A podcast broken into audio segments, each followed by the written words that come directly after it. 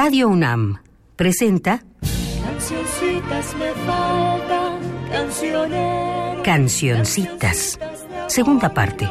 De tristeza que me traigan la. La música popular mexicana del siglo XX, según Fernando González Gortázar. ¿Quién queda con ustedes?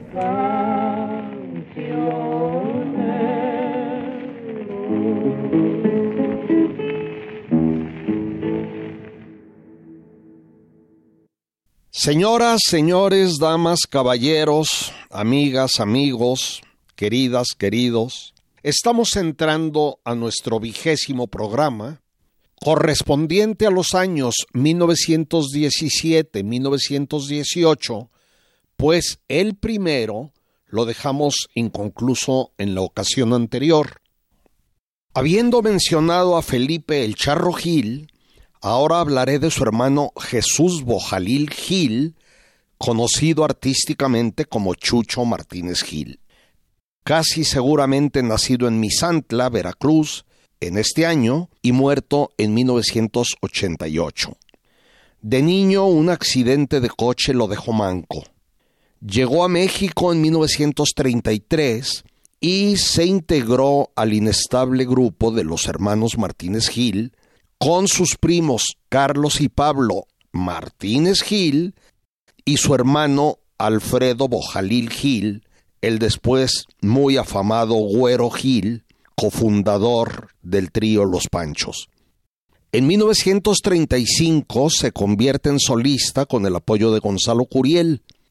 Fue también un compositor de indudable mérito y un cantante ligero, agradable pero con un estilo que crecientemente se fue haciendo lento, que puso de moda y que me disgusta. Compuso en diversos géneros, boleros como Un recuerdo y Mi Magdalena, la magnífica canción ranchera El Arbolito, que generalmente conocemos como Los Dos Arbolitos, y que algunos dicen fue una coautoría con el cantante Salvador García, nacido en San Pedro de las Colonias, Coahuila, en 1921, con quien ciertamente llegó a interpretarla en dueto, pero la supuesta coautoría creo que no tiene sustento. Están además un chachachá que fue popularísimo, Pimpollo, la ranchera Posito de Nacaquinia y otras que me gustan escucharemos la prácticamente desconocida y bella Nostalgia, interpretada por Chucho y Alfredo Bojalil Gil, respectivamente en la voz y en la guitarra. Composición de Lorenzo Barcelata para la película Hora Ponciano, que dirigió Gabriel Soria en 1937, supuesta biografía del afamado charro torero decimonónico Ponciano Díaz Salinas. Es esta la única ocasión en que he visto que ambos, Chucho y Alfredo, aparecen con sus verdaderos apellidos, Bojalil Gil, pues Alfredo optó simplemente por Gil y Chucho tomó el nombre, plagió el nombre completo Martínez Gil de sus primos hermanos. Es una enredada madeja la de los apellidos familiares en este caso. Así pues, en esta interpretación de nostalgia, Chucho Martínez Gil tenía apenas 20 años de edad. Sus facultades eran plenas, su voz hermosa. En lo tocante a la guitarra de su hermano, Alfredo el Güero, Quiero decir que me parece un excelente acompañamiento, suena muy bien, aunque creo que lejos del extraordinario virtuosismo que alcanzó después con el requinto en el trío Los Panchos. Aquí viene pues nostalgia de mi admiradísimo Lorenzo Barcelata.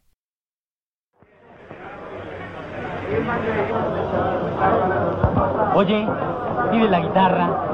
Ándale.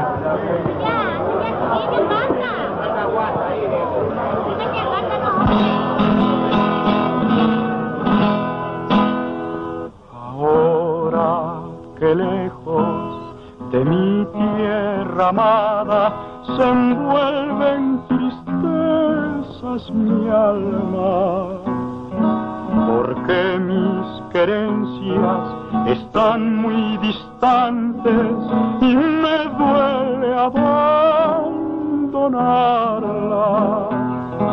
Me suben tristezas, me bajan pesares, me abrazo en mi gran dolor.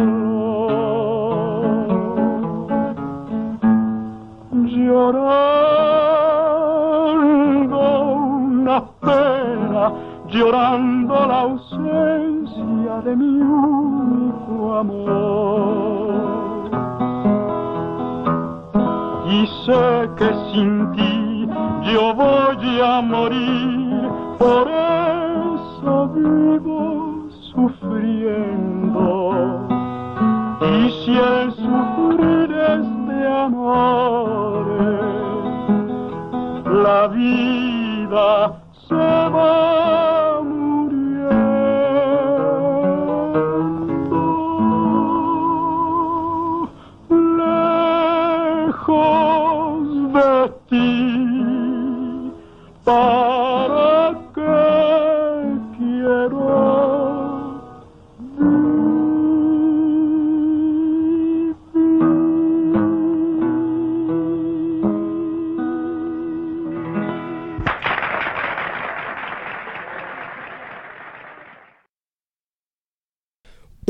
nuestros mayores ídolos populares de todos los tiempos, Pedro Infante Cruz, vino al mundo en Mazatlán, Sinaloa en 1917 y murió en 1957 al estrellarse e incendiarse el avión que él mismo pilotaba en las afueras de Mérida, Yucatán.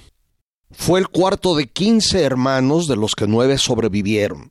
Su padre era maestro, director e intérprete de música pueblerina. En Mazatlán vivió sus primeros años, luego su familia se trasladó a Guamúchil.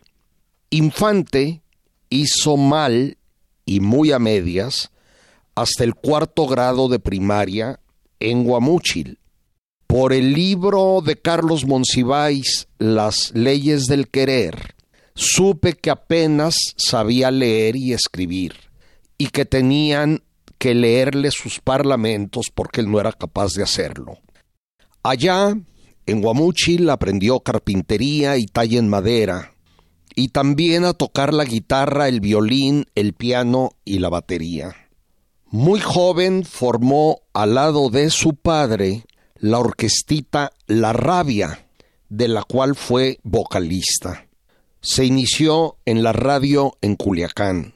Tuvo una hija, luego se casa con María Luisa León, con quien vino a la Ciudad de México.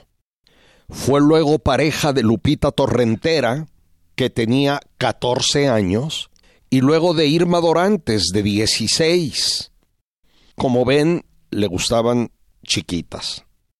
Entra a la XCB, luego al Teatro Colonial y a varios centros nocturnos, y así se inicia una de las carreras más exitosas que ha visto México, tanto en canto como en la actuación cinematográfica, que en mi opinión es lo que hacía mejor. En 1942, la disquera RCA Víctor le propuso grabar su primer sencillo de 78 revoluciones por minuto, conteniendo Guajirita en un lado y Te estoy queriendo en el otro, y fue un total fracaso de ventas, por lo que el disco se archivó. Al año siguiente, 43, cambia a la marca Pirles y empieza a cosechar éxitos con El Durazno, El Soldado Raso, El Azotón y otras canciones. Para entonces ya había entrado al cine. Filmó más de 60 películas entre 1939 y 57, año de su muerte, e hizo, según se dice, 344 grabaciones de estudio de todo género. inició bien el bolero ranchero que en otras voces se convirtió posteriormente en un absoluto y repugnante horror. Era un actor talentoso, lleno de carisma, aunque frecuentemente, en mi opinión, excedido o sobreactuado. Quizás sus máximos logros fueron todos dirigidos por Ismael Rodríguez. La trilogía Nosotros los pobres de 47, Ustedes los ricos de 48 y Pepe el Toro de 52, Los tres huastecos de 1949, en donde interpreta tres personajes simultáneos, ATM o A Toda Máquina y su secuela ¿Qué te ha dado esa mujer?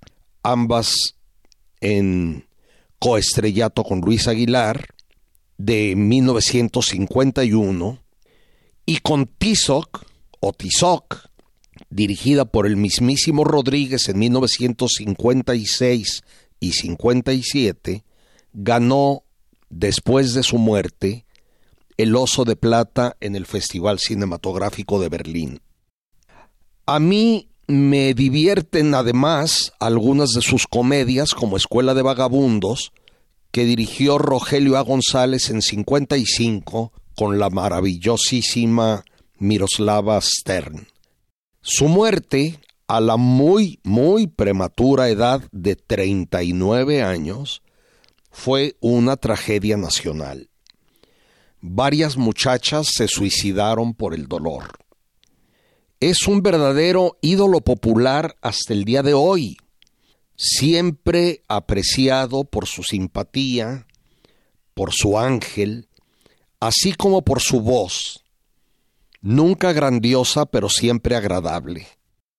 Voy a poner una de sus dos primerísimas piezas fracasadas, el bolero tropical Guajirita.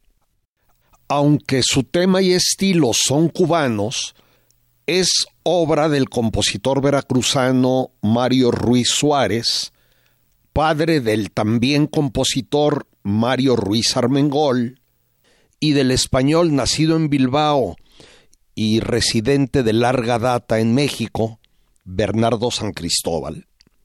La grabación se hizo el 6 de agosto del ya citado 1942 y me gusta pese a haber sido rechazada o ignorada o despreciada en su momento.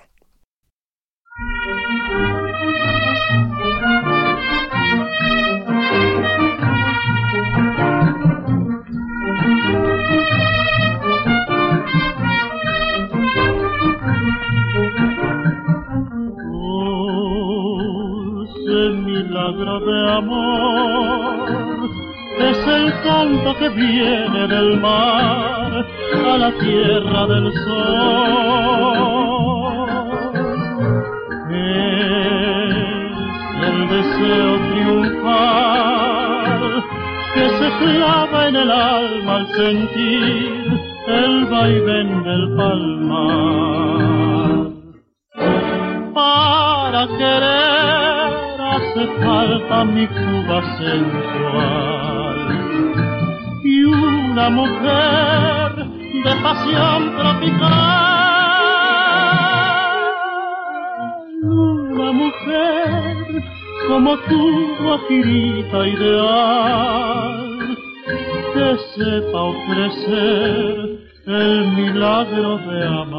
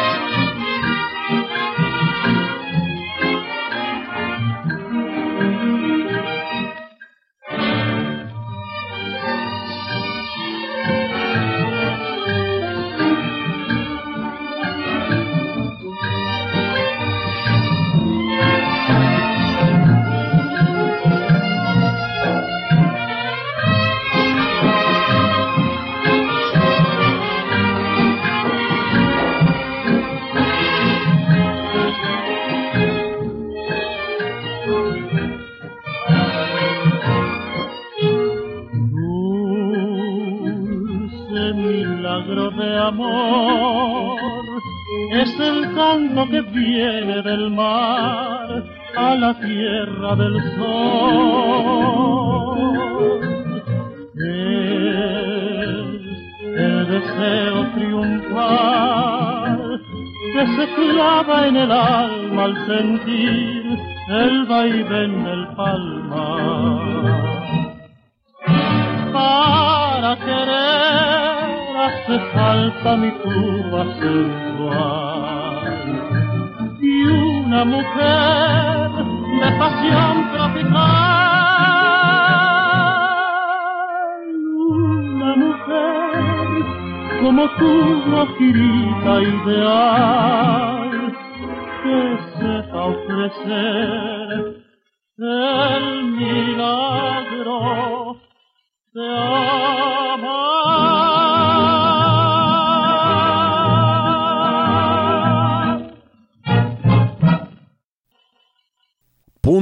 Y aparte. Salimos de 1917 y entramos a 1918. Ante la ya evidente imposibilidad de que Alemania ganara la guerra y el derrumbe del apoyo del gobierno civil, el ejército, la opinión pública, abdica el Kaiser Guillermo II y con esto termina por fin la Primera Guerra Mundial. Enhorabuena, enhorabuena se proclama la República Alemana. En Rusia ejecutan a la familia Romanov, incluido el zar Nicolás II, la zarina, sus cuatro hijas y su hijo y heredero al trono. Rusia reconoce la independencia de Finlandia después de mantenerla invadida por 110 años. León Trotsky crea el Ejército Rojo, Polonia se independiza de Alemania y Checoslovaquia del Imperio Austrohúngaro. En muy breve tiempo, muy breve, desaparecieron cuatro imperios que se creían eternos, el ruso, el austrohúngaro y el alemán en este 1918 y el otomano o turco en 1922.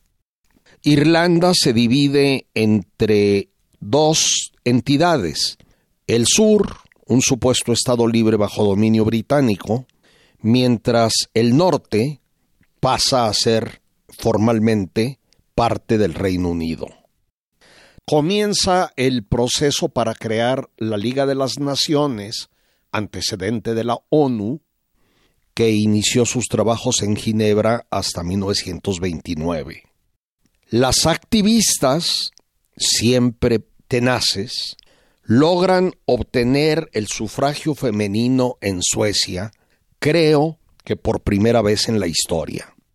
Detectada al inicio en Estados Unidos, se desata la pandemia devastadora de gripe española, la peor en la historia, que dura hasta 1920. Solo en el primer año, unos 50 millones de personas murieron. Cambiando totalmente de dirección, el grandísimo Juan Miró o Joan Miró expone en Barcelona por primera vez en su vida con pésimas críticas.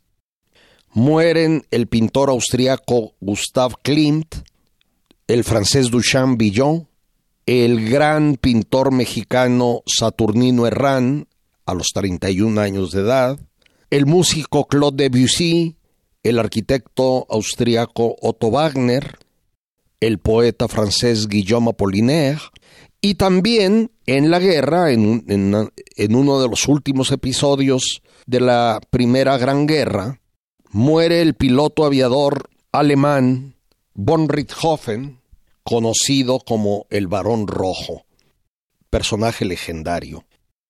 El premio Nobel de Física se entrega al alemán Max Planck, fundador de la teoría cuántica.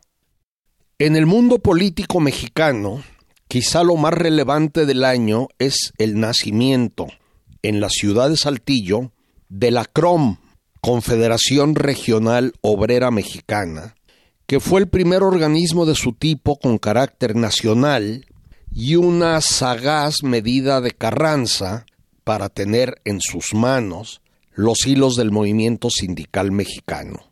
Su líder, Luis N. Morones, Luis Napoleón Morones, era un hábil y muy corrupto líder que fue adquiriendo más y más y más poder hasta llegar a su apoteosis y a su caída después, ya en el gobierno de Plutarco Elias Calles. Por otra parte, la epidemia mundial de gripe o influenza española, que por cierto no sé por qué se le llamó española, azota también a este país, cobrando miles de vidas. Se da a conocer la canción corrido Tampico Hermoso, en pleno auge petrolero de esa región. Es una de tantas piezas que se atribuyen a don Samuel M. Lozano y creo que esta vez con acierto. Lo voy a poner con los dos reales, un conjunto formado por Víctor Gallegos Valenzuela y Antonio Rosas Torres, que siempre me ha gustado, por sus voces, por su estilo, por su repertorio y también por su acompañamiento que invariable e inusualmente, extrañamente, siempre incluía el saxofón. Por cierto, voy a contarles algo. Yo vivía en Guadalajara y en una fecha que no recuerdo, leí en la sección de policía de un periódico que fulano de tal, integrante de los dos reales, había sido detenido, arrestado, creo que acusado de asesinato en esa ciudad. Yo, que era gran admirador del dueto, me quedé muy triste. Como sucede casi siempre, la noticia no tuvo ningún seguimiento periodístico. Y el caso es que no sé si a causa de eso, pero supongo que sí, el conjunto se desintegró hacia 1985. Es decir, su vida profesional fue bastante breve, lo cual es una tristeza por todo concepto por haber sucedido y por lo que lo provocó. En fin, aquí va entonces Tampico Hermoso de Samuel Margarito Lozano con los dos reales. Añado que, al parecer, la versión original era mucho más extensa.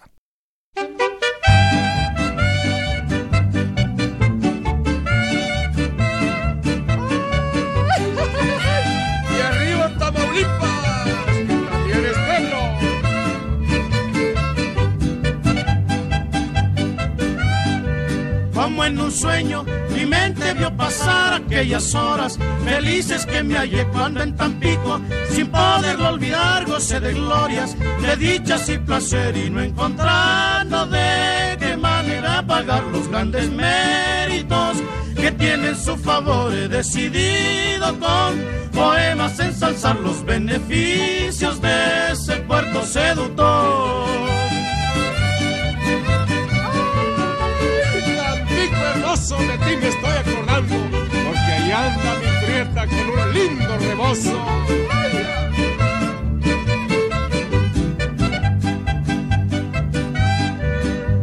Hermoso, oh puerto tropical, tú eres la gloria de todo mi país y por doquiera de ti me de acordar con tus tesoros. Al pobre haces feliz, son tus campiñas petroleras, un primor, miles de obreros hay encuentran salvación con las riquezas que tienes alrededor. Eres orgullo de todita la nación.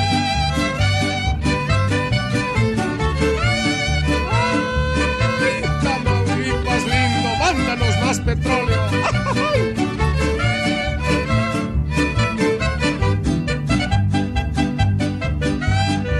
Mata redonda Chinampa y Amatlán con Sacamiste, Potrero y Cerro Azul están rodeadas de pozos sin contar siendo un conjunto de una gran magnitud. Todo el tesoro petrolero del país está situado en tierra de Veracruz, pues desde Panuco también miles de antorchas aceiteras dan su luz. Seguro que sí, cansado chaparros como abunda.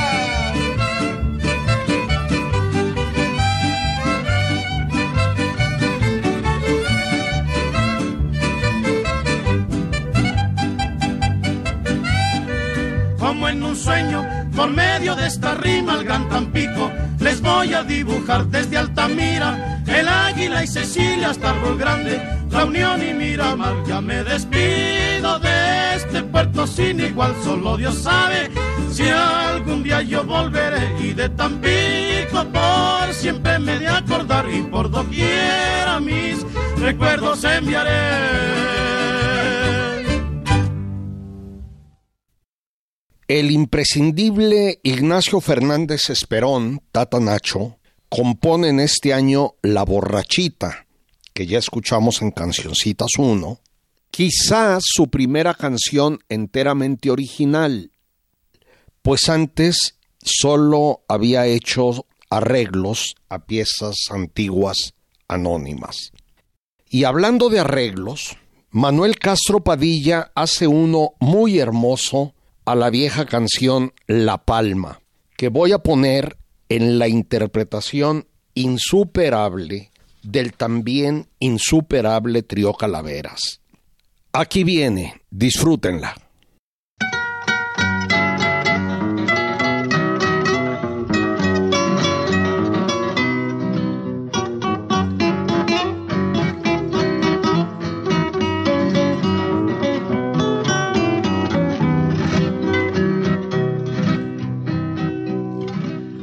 Aquí traigo un sentimiento que me agobia y que me mata.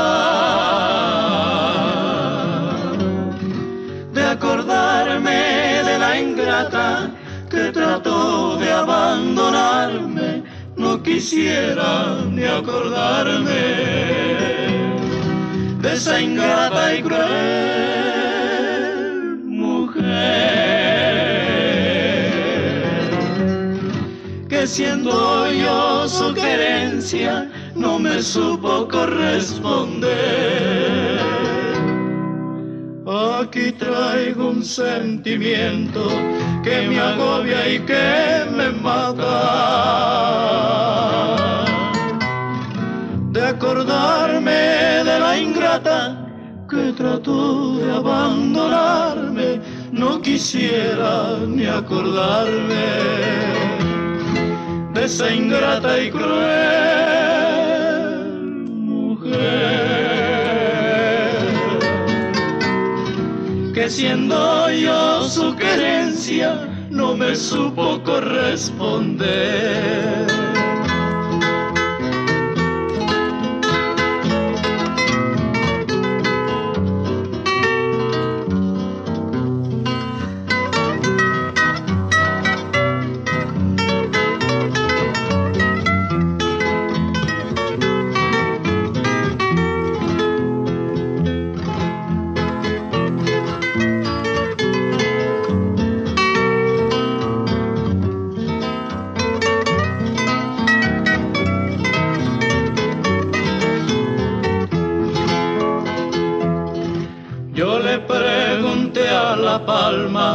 Que si andaba en el floreo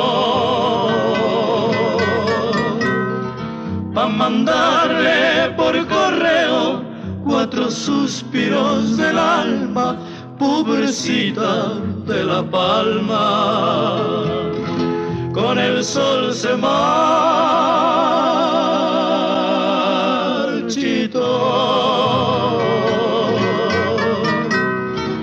Se marchita mi alma cuando tú le dices que no.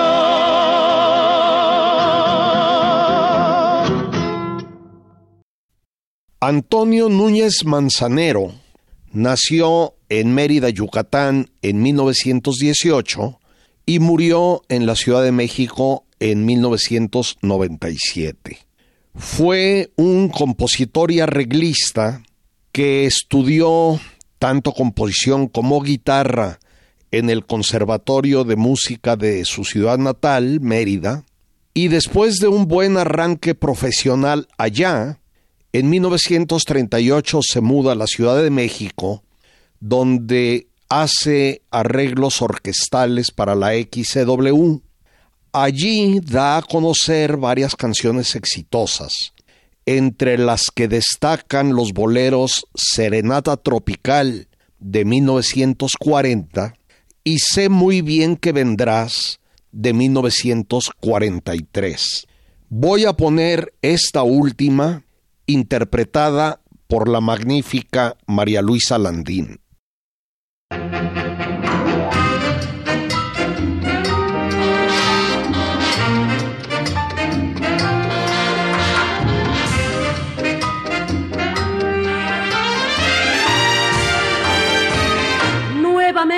Vendrás hacia mí. Yo, yo lo aseguro cuando nadie se acuerde de ti. Tú volverás y otra vez hallarás en mi ser el consuelo para tu dolor y otra vez volverá a renacer nuestra felicidad nuevamente vendrás hacia mí yo yo lo aseguro cuando nadie se acuerde de ti tú volverás cuando estés convencido que nadie en el mundo te puede querer como yo, tú vendrás a buscarme. Sé muy bien que vendrás.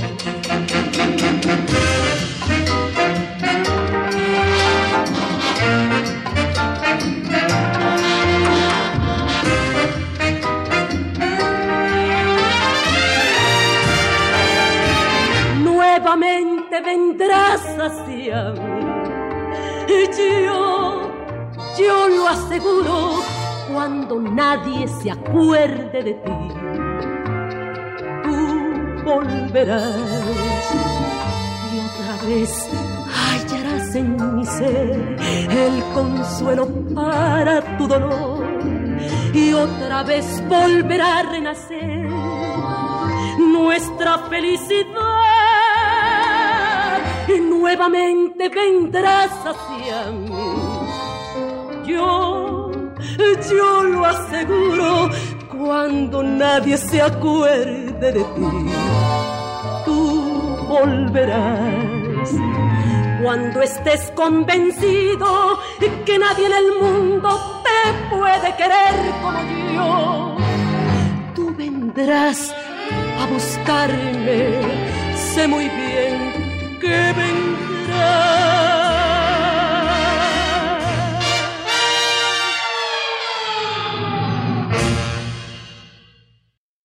de acuerdo con el artículo segundo de la Constitución Política de México, se consideran indígenas aquellas personas y pueblos que, además de descender de las poblaciones que existían aquí antes de la brutal invasión española, abro comillas, conservan sus propias instituciones sociales, económicas, culturales y políticas, o parte de ellas.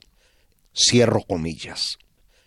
El censo más reciente nos dice que el 6.5 de los mexicanos, porcentaje por cierto que se reduce día con día, habla alguna de las aproximadamente 72 lenguas no españolas de este país, algunas de ellas en inminente proceso de extinción, y que de ese número el 13% son monolingües. Desde luego, parte central de la cultura de esos grupos es su música, misma que yo veo claramente dividida en dos tipos. Aquella con evidentes raíces prehispánicas, acompañada por instrumentos de viento y de percusión y frotación, a los que con frecuencia se añade alguno de cuerda, especialmente el violín.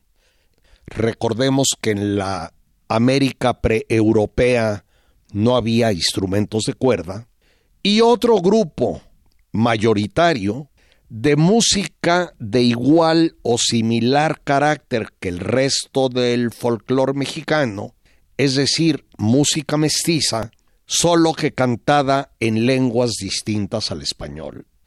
La autoría e intérpretes de la música del primer grupo suele ser anónima y la del segundo no tanto. Así, debo pedir perdón a esos casi siete millones cuatrocientos mil compatriotas cuyas culturas son una riqueza inapreciable de todos nosotros, por no haber incluido aquí su música, con excepción del canto chamánico huichol o huixárica, recopilado por Lumholtz, que oímos al comentar el año 1908. Voy a tratar de ir enmendando esta evidente e imperdonable falta y hoy quisiera que oigamos una canción del segundo grupo. Las pirecuas son un género de música de la región central y montañosa de Michoacán y se trata evidentemente de una concepción musical occidental, mestiza, que lleva frecuentemente nombres femeninos. Male Chinita, y precisamente esta última es la que voy a poner, cantada por Juan Rubio y Encarnación Lázaro, con Florencio Martínez tocando la guitarra de seis cuerdas. Procede de Nurio, estado de Michoacán, está cantada, como ya dije, en lengua purépecha y debe haber sido grabada a final de los años 40 o primeros 50 del siglo XX. Aquí viene entonces Male Juanita.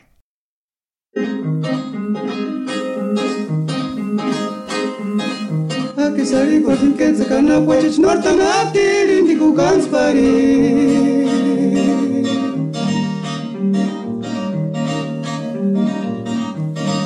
Sandelari kwasimale kwanitia weka chak samato chanstinia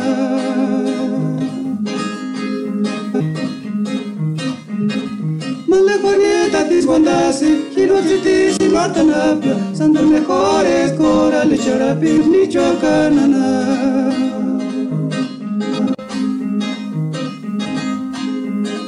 Male corneta tisbondasi, hilotitisi nortanapia, son de mejores corales charapi, michoacanana.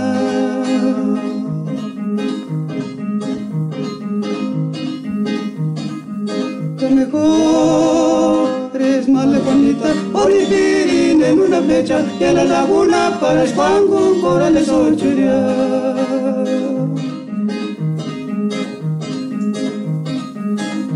mejor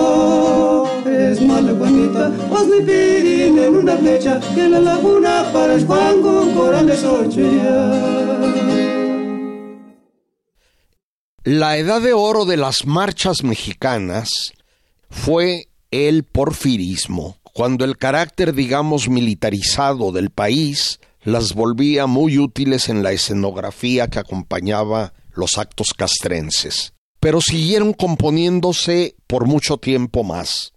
En este 1918, el capitán Alfredo Pacheco, de quien al revisar el año pasado, 1917, oímos su mazurca Súplicas de Amor, hace una marcha de nombre inusitado y divertido y además buena, Los Encuerados. Tal parece que al autor le gustaban los títulos extravagantes. Por ejemplo, en 1914 compuso otra marcha llamada Que toman y en este 1918 un chotis llamado El Guango. En fin, oigamos Los Encuerados de Emilio Pacheco, interpretada por la Orquesta Víctor. Fue grabada en Camden, Estados Unidos, el 17 de enero de 1918.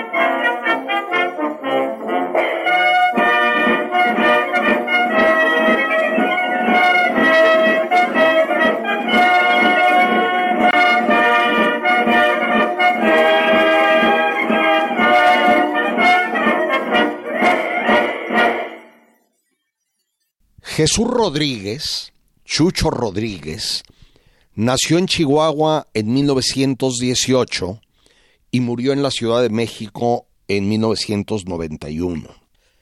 Estudió en su tierra, en la Escuela Normal y en la Escuela Libre de Música, y ya en la Ciudad de México, se inició en 1942 como director del conjunto Chucho Rodríguez y sus Maravillas, que luego se convirtió en Orquesta Latina. Fue también director artístico de varias disqueras.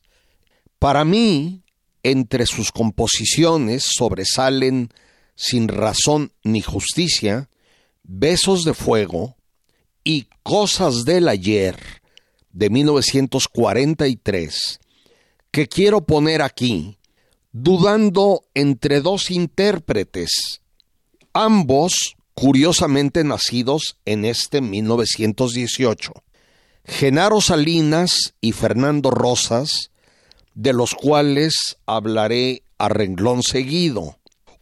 Oigamos entonces Cosas del ayer de Chucho Rodríguez en la voz de Fernando Rosas. Se trata de un buen arreglo y lamento de veras no saber quiénes son los acompañantes porque tienen una gran calidad.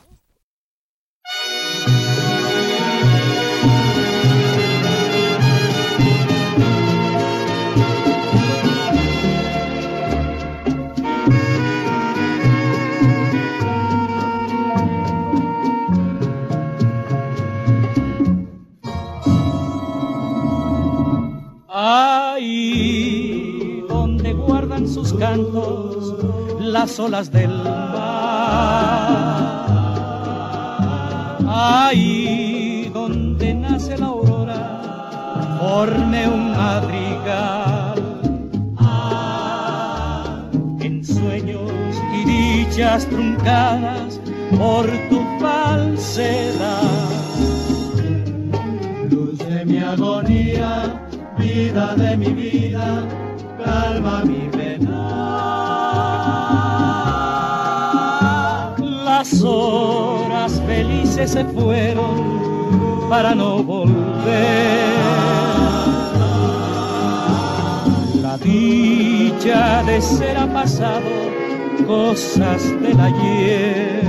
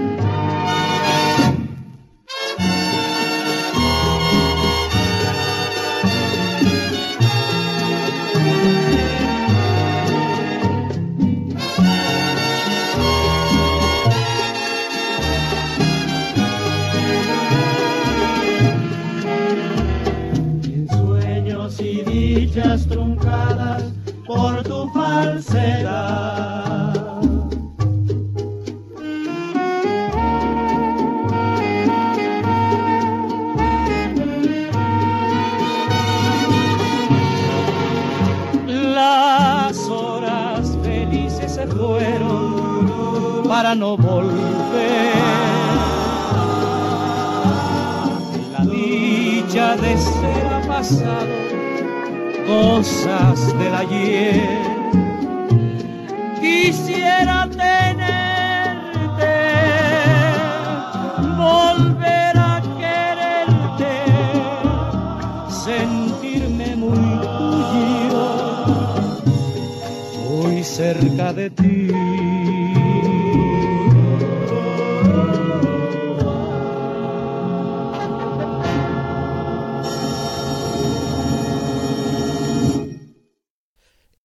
Ya que acabamos de oír a Fernando Rosas, voy a seguir con él.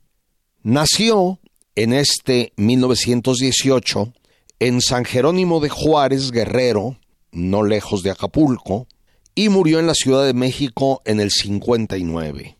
Solo estudió hasta el segundo año de primaria y se inició como bolerista en Atoyac, Atoyac de Álvarez, antes de venir en los años 30 o primeros 40 a la Ciudad de México, donde participa en la hora del aficionado de la XW, que era un programa que me gustaba oír siendo niño y que bien merece un comentario, pues su importancia fue grande para nuestra música popular.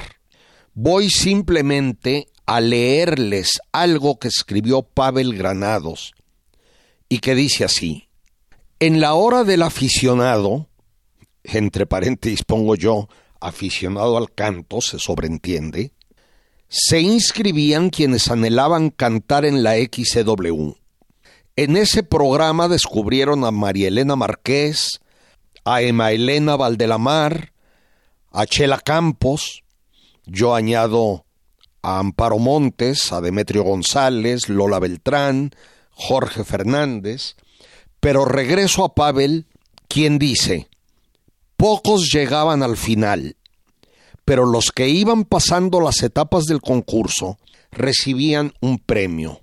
Les acercaban una copa llena de pesos y podían llevarse los que pudieran agarrar con una mano.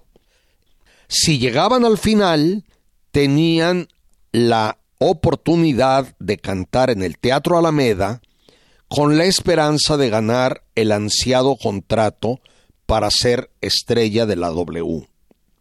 Si desafinaban, si cantaban feo, si la gente silbaba, pues, entre paréntesis mío, debo decir que el concurso se realizaba frente al público, un verdugo tocaba una campana y le daba las gracias. Cierro comillas y termino con la cita de Pavel Granados. Un poco sádicamente, a mí me emocionaba mucho oír tocar la campana, con la cual la gente salía llorando. Pero me desvié de mi tema y regreso a Fernando Rosas, quien sí logró entrar a la XW.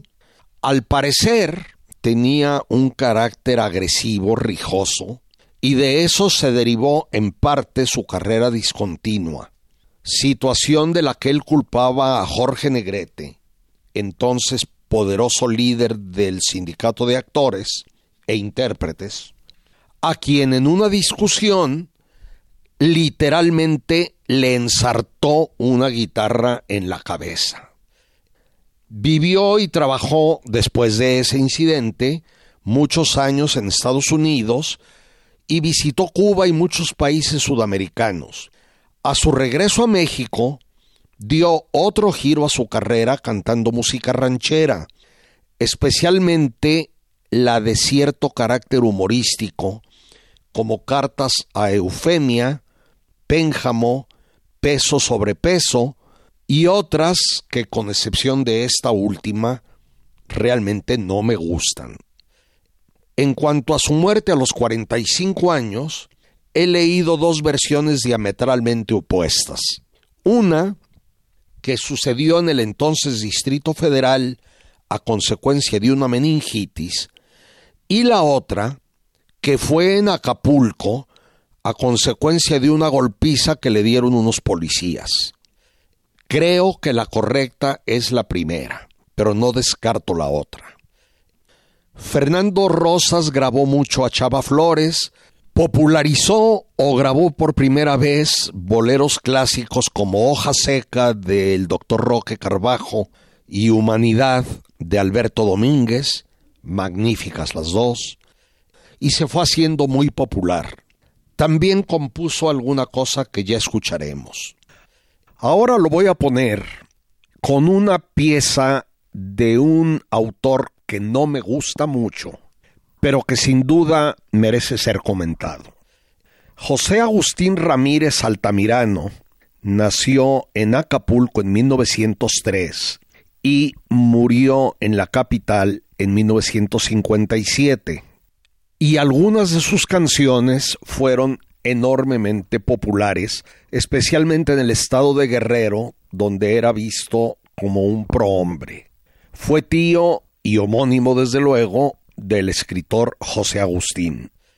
De niño aprendió a tocar el violín, la guitarra, después el piano, En la Ciudad de México se hizo profesor normalista y en esa calidad fue a Ciudad Victoria, después a Tampico, Tamaulipas, en donde se integró al importante conjunto, al muy importante conjunto llamado Los Trovadores Tamaulipecos o Cuarteto Tamaulipeco, dependiendo del número de integrantes, del que voy a hablar en su momento, y en el que estaban personajes que luego fueron insignes, como Ernesto Cortázar y Lorenzo Barcelata.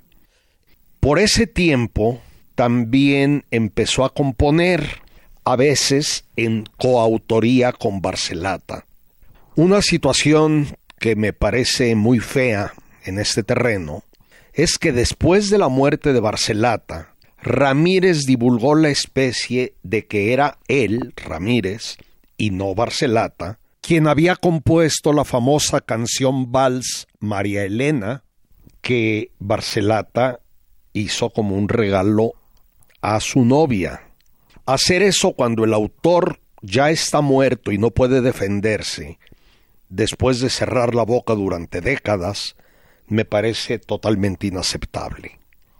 Aunque José Agustín Ramírez hizo piezas de diversos tipos, el núcleo duro de su obra está dedicado a exaltar, en ocasiones de manera exagerada, su lugar de origen. Así hizo Acapulqueña, Ometepec, Linaloé, Caleta, Mañanita Costeña, La vida se nos va, una de las que más me gustan, y un buen número de otras canciones del mismo tipo.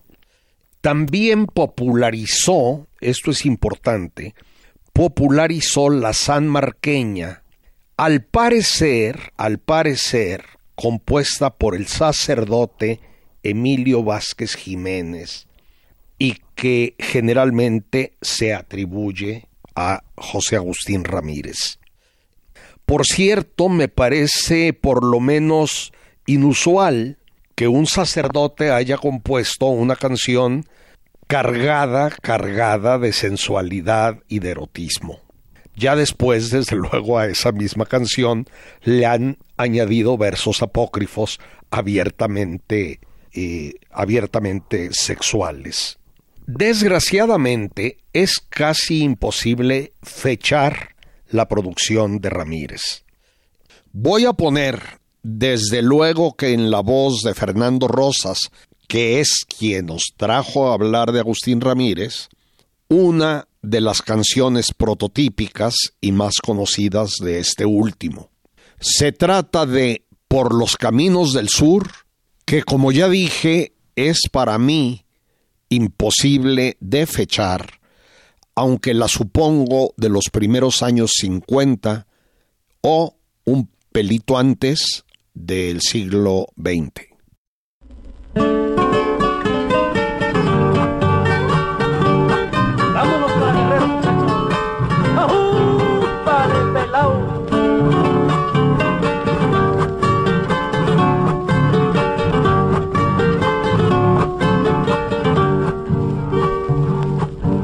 Los caminos del sur.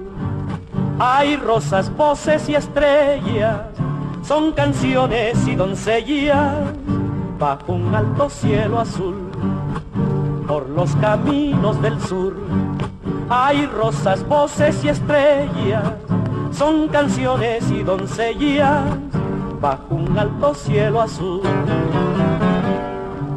Jaguares en las marallas pájaros sobre el río es un bello desafío.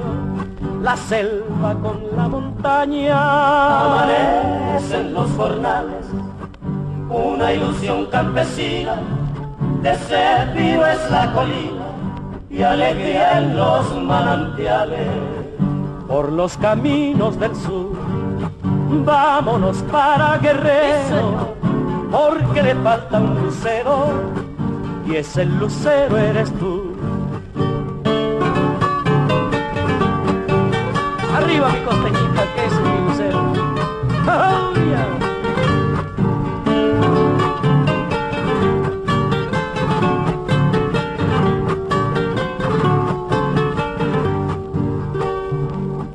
por los caminos del sur. Vámonos para Guerrero, porque le falta un lucero, y ese lucero eres tú, por los caminos del sur. Vámonos para Guerrero, porque le falta un lucero, y ese lucero eres tú. Jaguares en las marañas, pájaros sobre el río, es un bello desafío, la selva con la montaña. en los jornales, una ilusión campesina, de ser piro es la colina y alegría en los manantiales. Por los caminos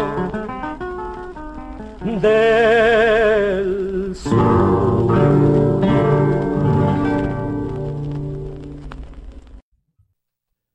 Y así terminamos nuestro vigésimo programa, pero no el año 1918 que continuaremos en el próximo.